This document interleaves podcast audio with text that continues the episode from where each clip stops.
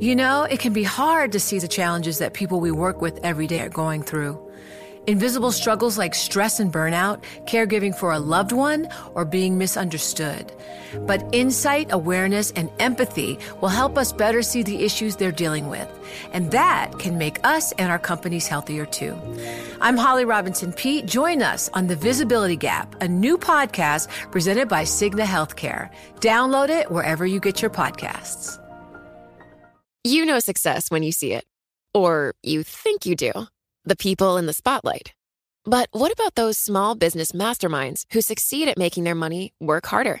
They do that by having a business bank account with QuickBooks Money, which now earns 5% annual percentage yield. Making your money work as hard as you do? That's how you business differently. Learn more about QuickBooks Money at quickbooks.com slash 5APY. Banking services provided by Green Dot Bank, member FDIC. Only funds and envelopes earn APY. APY can change at any time. The countdown has begun. This May, a thousand global leaders will gather in Doha for the Qatar Economic Forum powered by Bloomberg, held in conjunction with our official partners, the Qatar Ministry of Commerce and Industry and Media City Qatar, and premier sponsor QNB. Join heads of state, influential ministers, and leading CEOs to make new connections and gain unique insights. Learn more at QatarEconomicForum.com. Le entregamos todo lo que necesita saber para comenzar el día. Esto es Bloomberg Daybreak para los que escuchan en América Latina y el resto del mundo. Buenos días y bienvenidos a Bloomberg Daybreak América Latina. Es miércoles 18 de octubre de 2023. Soy Eduardo Thompson y estas son las noticias que marcan la jornada. Comenzamos con la tensión en Medio Oriente. El presidente de Estados Unidos, Joe Biden, aterrizó en Israel con tensiones altas tras una explosión en un hospital en Gaza que mató a cientos de personas. Esto llevó a líderes árabes a cancelar una cumbre con Biden.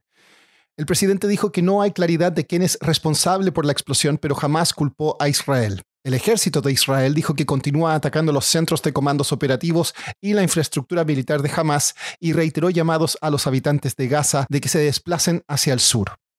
En este contexto, el precio del crudo sube tras la explosión. El oro sube también mientras que los bonos del tesoro bajan. Los futuros accionarios caen en línea con las acciones de Europa y Asia. El PIB de China creció un 4,9% en el tercer trimestre por encima de lo previsto gracias a una mejora en el gasto de los consumidores. La producción industrial y las ventas minoristas también crecieron más de lo esperado en septiembre. En noticias corporativas, el gigante inmobiliario chino Country Garden informó que se acercaría a un default y bonistas dijeron que no han recibido pagos de un cupón. Las acciones de Morgan Stanley caen esta mañana tras informar resultados de su área de banca privada que decepcionaron el mercado. Netflix y Tesla también informarán resultados hoy.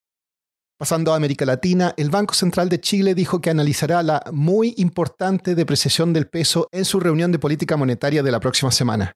Siguiendo en ese país, la cuprífera estatal Codelco acordó comprar Lithium Power International y la minorista Cencosud anunció la renuncia de su gerente general tras una multa por uso de información privilegiada.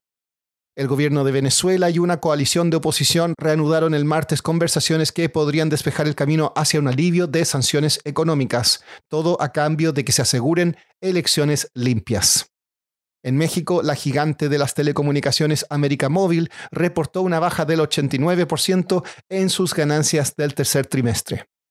Perú por un tiempo tuvo la fama de ser un país en el cual pasara lo que pasara, la economía seguiría creciendo.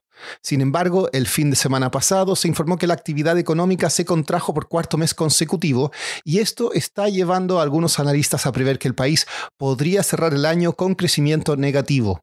Hablé con Marcelo Rochabrún, jefe de la oficina de Bloomberg News en Lima, sobre por qué ahora impera el pesimismo en la economía de Perú. Bueno, Perú ha pasado por un proceso largo de deterioro de su economía, que lo hemos reportado varias veces en Bloomberg, que normalmente ponemos la fecha de inicio en el 2016, eh, que empezó con un proceso de deterioración política que contaminó la economía. Y lo que hemos visto en este 2023 es que finalmente hemos llegado a un punto en el que la economía ya estaba muy débil y era más fácil que un nuevo, una nueva crisis empuje ese crecimiento al negativo. Perú pasó de crecer como 4% anual, ahora está, el año pasado creció 2.7% y este año se espera que el crecimiento sea como como entre cero o negativo, ¿no? Pero lo que ocurrió primero fue que hubo protestas en diciembre, enero, febrero de este año que deterioraron la economía, pero era un proceso donde la política estaba afectando la economía muy claramente, ¿no? Luego vino un ciclón y el fenómeno del niño, que nuevamente afectó a la economía y el gobierno se la pasó diciendo que eran solo dos shocks transitorios, ¿no? Pero lo que hemos visto ahora es que es una cosa mucho más estructural.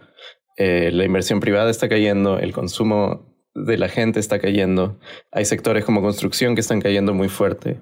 Entonces, en realidad, las perspectivas de la economía de Perú como que han llegado a un punto de quiebre finalmente, donde ya no se puede esperar el crecimiento de Perú como se esperaba antes. Marcelo, ¿cómo se ve la proyección para el próximo año? Sí, lo, que salió hace poco es una encuesta muy interesante publicada por el diario Gestión y hecha por, Ipsos, que muestra que los gerentes generales de las empresas peruanas en general solo esperan una recuperación de la economía en largo plazo. Recién a partir del segundo semestre del próximo año podríamos ver algún tipo de recuperación.